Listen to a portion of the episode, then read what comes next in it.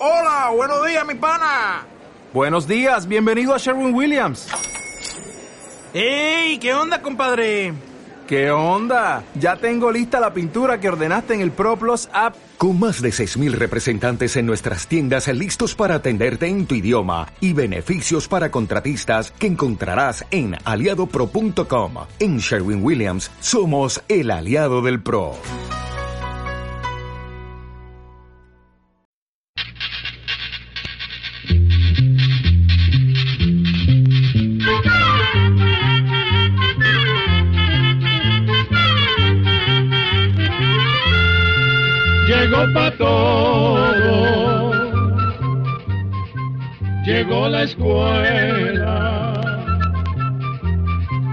Llegó la escuela.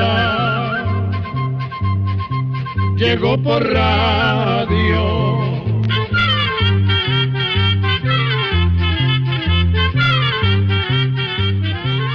¿Qué tal? ¿Cómo están? Esperemos que estén muy bien. Ustedes preguntan, nosotros respondemos. Así entablamos el diálogo, una conversación que sostenemos ustedes y nosotros desde hace más de medio siglo.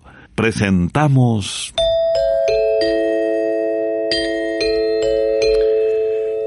Oigamos la respuesta. Un abrazo cordial, estimados amigos y amigas, desde el Instituto Centroamericano de Extensión de la Cultura con nuestro lema, comprender lo comprensible es un derecho humano. En el programa de hoy hablaremos de los terremotos más fuertes de la historia. Y sabremos cómo construyeron los indios de América los templos y ciudades si casi no tenían herramientas. Una amable persona de nuestros oyentes preguntó ¿para qué sirve el jugo de papa? Bienvenidos y les recordamos que pueden escuchar este espacio también a las 8 de la noche en el Facebook de Oigamos la Respuesta. El señor Carlos José Rivera Rayo es el primer participante en Oigamos la Respuesta de hoy. A través de WhatsApp desde Nicaragua pregunta, ¿cuánto viven los delfines? Oigamos la respuesta. Los delfines que viven en libertad alcanzan a vivir entre 30 y 50 años. Los que están en zoológicos viven unos 20 años. Sin embargo, dicen los científicos que estos datos pueden variar dependiendo de la especie de delfín y el ambiente donde se desarrolla. También queremos contarle que aunque los delfines son animales que nacen y viven en el agua, no son peces, sino mamíferos. Es decir, animales que al nacer se alimentan de la leche de su madre. Los delfines tienen sangre caliente y necesitan respirar como los animales que viven sobre la tierra. Pero como viven en el agua, tienen la capacidad de permanecer mucho tiempo sumergidos. Por lo general salen a respirar aproximadamente cada tres minutos, pero se sabe que en ciertas circunstancias son capaces de permanecer hasta una hora bajo el agua, aunque no es lo frecuente.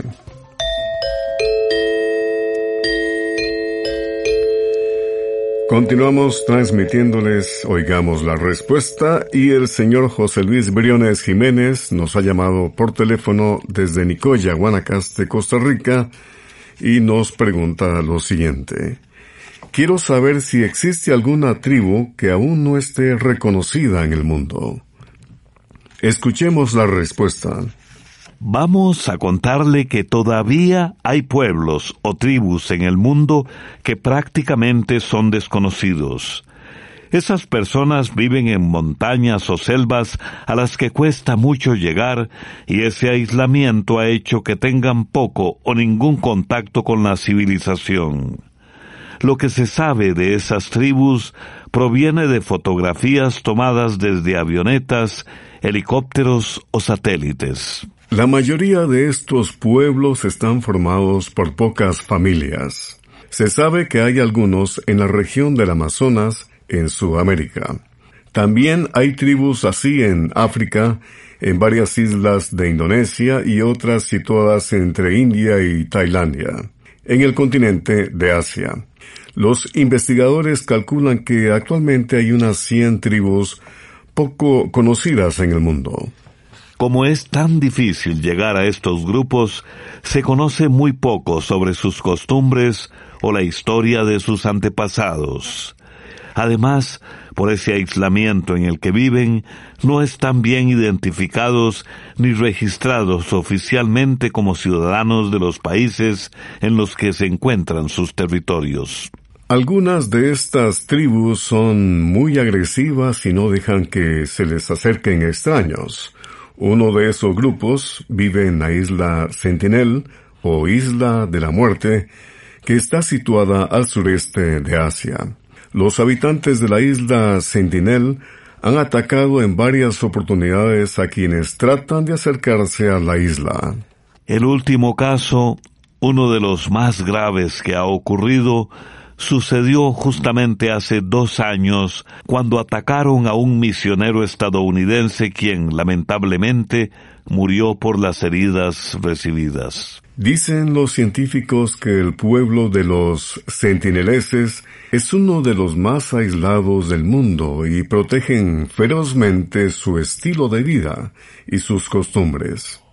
Se cree que descienden de los primeros asiáticos que llegaron a esa isla hace mil años. Una alegre melodía, con el sonido del bajo y las guitarras, y la voz romántica de Danit de Colombia interpretan Lunita.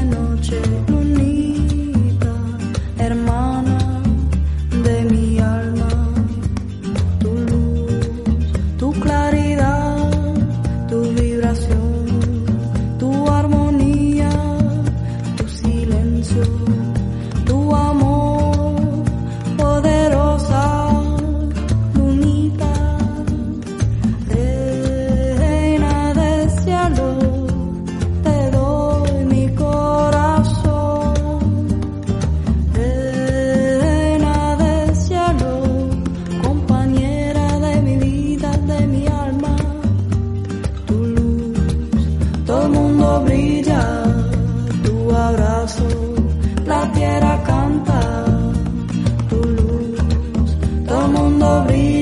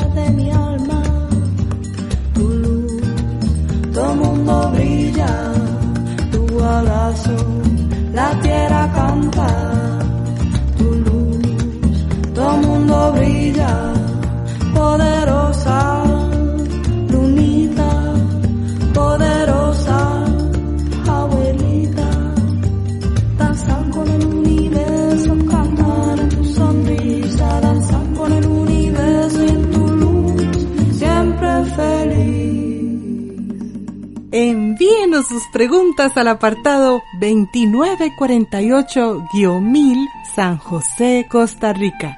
También nos puede contactar al correo electrónico isq.org o encuéntrenos en Facebook como Oigamos la Respuesta. Luego de la música continuamos con ustedes, nuestros queridos oyentes. Yo cocino con leña y me han dicho que tengo lo que llaman un resfriado de aire porque me duele la espalda. Quiero que ustedes me digan por qué pasa esto. Es la pregunta de una estimable oyente que nos ha escrito desde Chinandega, Nicaragua. Escuchemos la respuesta. Ese padecimiento llamado por algunas personas resfriados de aire o aires es en realidad una contractura muscular producida por un cambio brusco de temperatura, generalmente del calor al frío.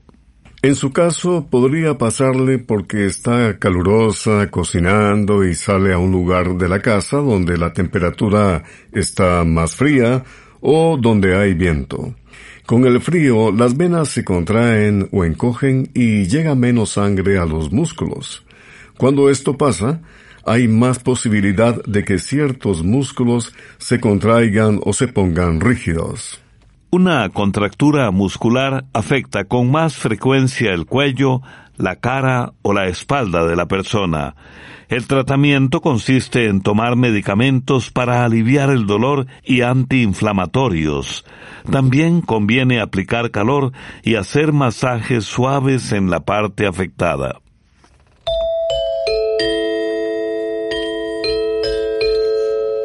A través de diferentes radioemisoras y otros medios de comunicación les transmitimos Oigamos la Respuesta. Me gustaría saber dónde y cuándo sucedió el terremoto más grande del mundo entero y en toda la historia. Pregunta del amigo oyente Isaac González Rovira, que nos ha enviado un correo electrónico desde Panamá. Escuchemos la respuesta. A lo largo de los tiempos han ocurrido muchísimos terremotos. Algunos probablemente fueron verdaderas catástrofes. Sin embargo, no se sabe de ellos, pues por su antigüedad no quedaron registrados en los libros de historia. De los terremotos que sí se tienen datos, se dice que el más potente en la historia de la humanidad fue el que ocurrió el 22 de mayo de 1960 en Valdivia, Chile. Tuvo una magnitud de 9,5, la más fuerte en la escala sismológica que se usa actualmente para medir y comparar terremotos. Este terremoto en Valdivia, Chile, se sintió en todo el planeta, en Chile produjo un tsunami que ocasionó olas de 10 metros de altura que arrasaron muchas zonas costeras del sur de Chile. Se calcula que en esta catástrofe murieron entre 1.655 y 2.000 personas, más de 2 millones de personas heridas y sin hogar, y grandes daños en viviendas y carreteras. El segundo terremoto de mayor magnitud del mundo fue el que ocurrió en Alaska, Estados Unidos, el 24 de marzo del año 1964. Este sismo tuvo una magnitud de 9,2. Este terremoto no produjo tantas muertes ni daños como el de Chile. La fuerza del sismo también produjo un tsunami que llegó hasta las costas de las islas de Hawái. Por último, se considera que el tercer terremoto más fuerte del mundo ocurrió el 26 de diciembre del año 2004 en Indonesia. Este sismo tuvo una intensidad de 9.1 a 9.2 en la escala de Richter. En esa catástrofe murieron 227.900 personas y el tsunami producido en varias partes de las islas cercanas y en la India produjo 1.7 millones de damnificados. Desplazamos nuestro vehículo musical a Nicaragua para escuchar al grupo Bongo y una canción que hace referencia a una flor que adorna los sentimientos. Flor de Jinotega.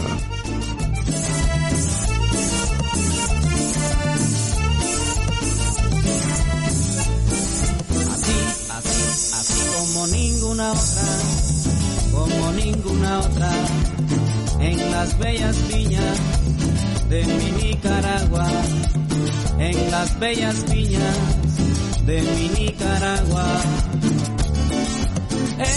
Los bellos parques de los novios, haciendo un jardín muy sedeño, con mucha flora apasionada, era todo casi como un sueño. En los bellos parques de los novios, haciendo un jardín muy sedeño, con mucha flora apasionada, era todo casi como un sueño.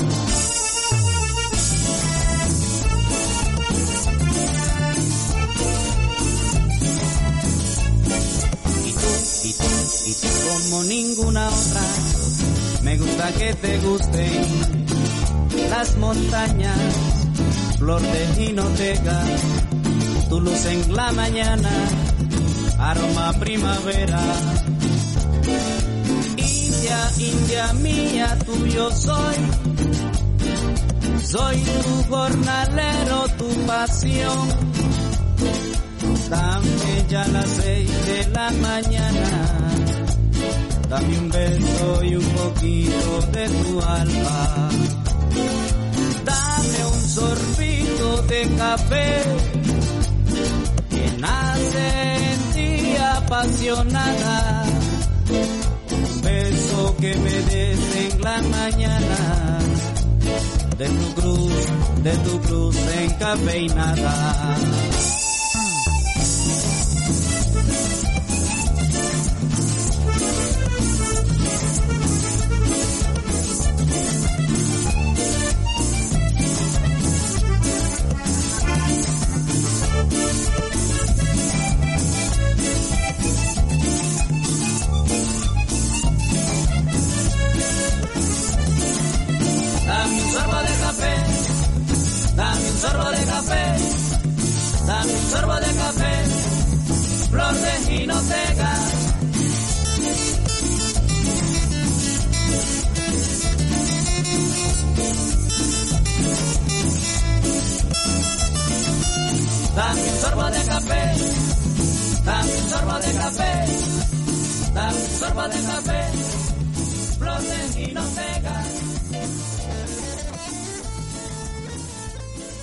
También puede contactarnos a través de un mensaje de WhatsApp al teléfono código de área 506, número 8485-5453. Luego de la música continuamos con nuestros amigos y amigas oyentes y el señor Armando José Castellón Matute nos ha enviado un WhatsApp desde Segovia, Nicaragua, con la siguiente pregunta.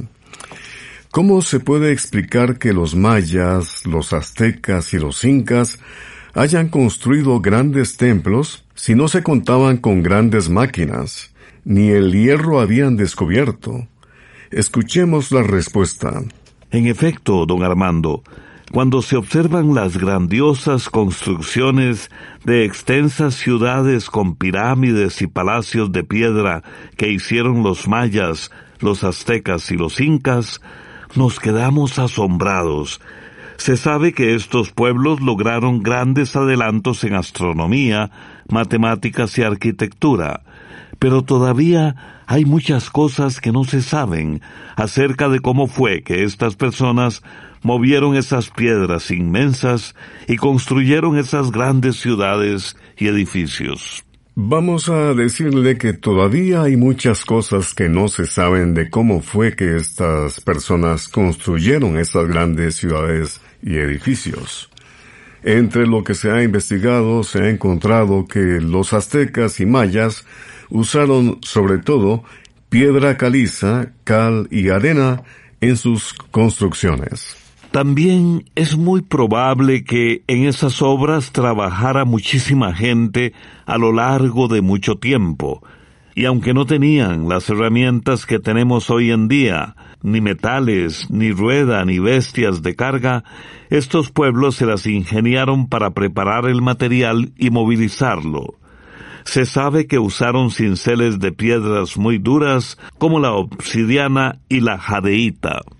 También fabricaron una mezcla parecida al cemento hecha de piedra molida, cal y pegamento de plantas. Para subir los materiales posiblemente hicieron andamios de madera, y algunos edificios tenían escaleras por donde iban llevando las cosas conforme iban construyendo. Para las casas usaban ladrillos de adobe y troncos de árboles para hacer puertas y ventanas. En el caso de los incas, sorprenden enormemente por la precisión con la que colocaron y calzaron grandes bloques de piedra para hacer muros y paredes. Según han encontrado los investigadores, ellos usaron martillos y hachas de piedras de río para arrancar pedazos a los grandes bloques, pero también utilizaron herramientas de cobre y bronce para los cortes. Luego pulían cuidadosamente la piedra con arena húmeda. Y no queremos dejar de mencionar otro dato asombroso. Los grandes bloques de piedra eran traídos de lugares bastante lejanos al lugar donde se construían los templos y palacios. La teoría más aceptada es que las hacían rodar sobre troncos de árboles dispuestos a lo largo del camino. Como en el caso de los pueblos centroamericanos, los incas también contaron con una gran cantidad de trabajadores. Ellos tenían un sistema llamado mita, según el cual todos los hombres entre 15 y 50 años debían trabajar durante un tiempo para el imperio, ya sea en la construcción de caminos o ciudades o en la guerra. Pero como le contamos anteriormente, todavía hay muchas cosas relacionadas con el modo de construir de los mayas, aztecas e incas que son un verdadero misterio para los científicos e historiadores. Hay canciones que son verdaderas crónicas de vida y sus intérpretes son juglares y trovadores. Rafael Buendía de México interpreta Ciudad. Con sus alfombras de papel y con sus precios de inflación. Ay, qué bonita es la ciudad. Los accidentes al estajo todas las rentas por el cielo. Y con la gente sin trabajo, pero ay que va, me voy a la ciudad y el que no la conoce que espantada se da, si no lo crees, embárcate y verás, saldrás como el cangrejo corriendo para atrás. Es el miñeris que traes con las ciudades ese. Ay, qué bonita es la ciudad puro brincar de esquina a esquina, toreando coches sin parar y respirando gasolina. Ay, qué bonita es la ciudad, si tú la quieres conocer, espera que regrese yo, si no, no vamos a caber. Pero ay que va, me voy a la ciudad que espantada se da. Si no lo crees, embárcate y verás, saldrás como el cangrejo corriendo para atrás. Ya vio que rancho tan grandote, compadre. Ahora le manda uno más sin echar el burro encima.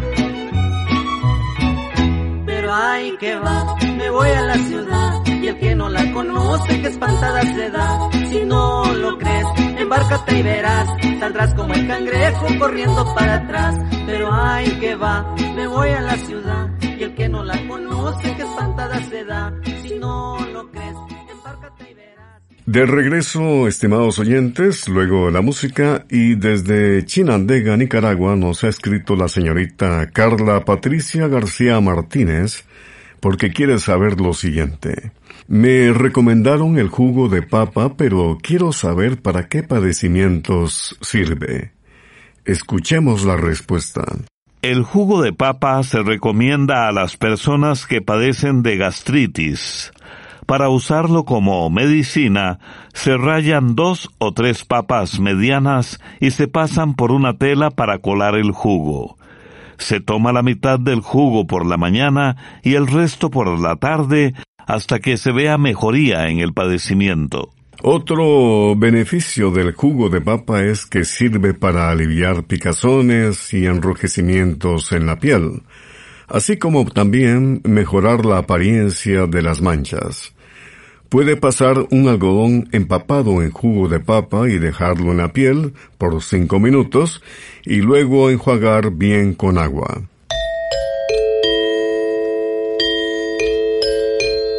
De Helen Keller esta reflexión. Cuando una puerta de felicidad se cierra, otra se abre, pero muchas veces miramos tanto tiempo la puerta cerrada que no vemos la que se ha abierto para nosotros. Amigos y amigas, mañana los esperamos con un especial sobre la depresión. No se lo pierdan. Programa B Control 17 y así llegamos al final del programa del día de hoy. Los esperamos mañana en este su programa Oigamos la Respuesta. Mándenos sus preguntas al apartado 2948-1000 San José, Costa Rica. También puede enviarnos sus preguntas al correo electrónico isq.org o encuéntrenos en Facebook como Oigamos la Respuesta o llámenos por teléfono, código de área 506, número 2225-5338 o 2225-5438. Recuerde que comprender lo comprensible es un derecho humano.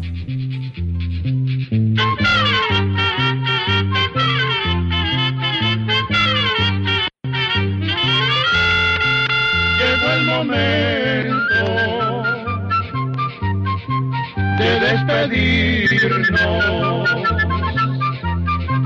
Se va a la escuela, se va cantando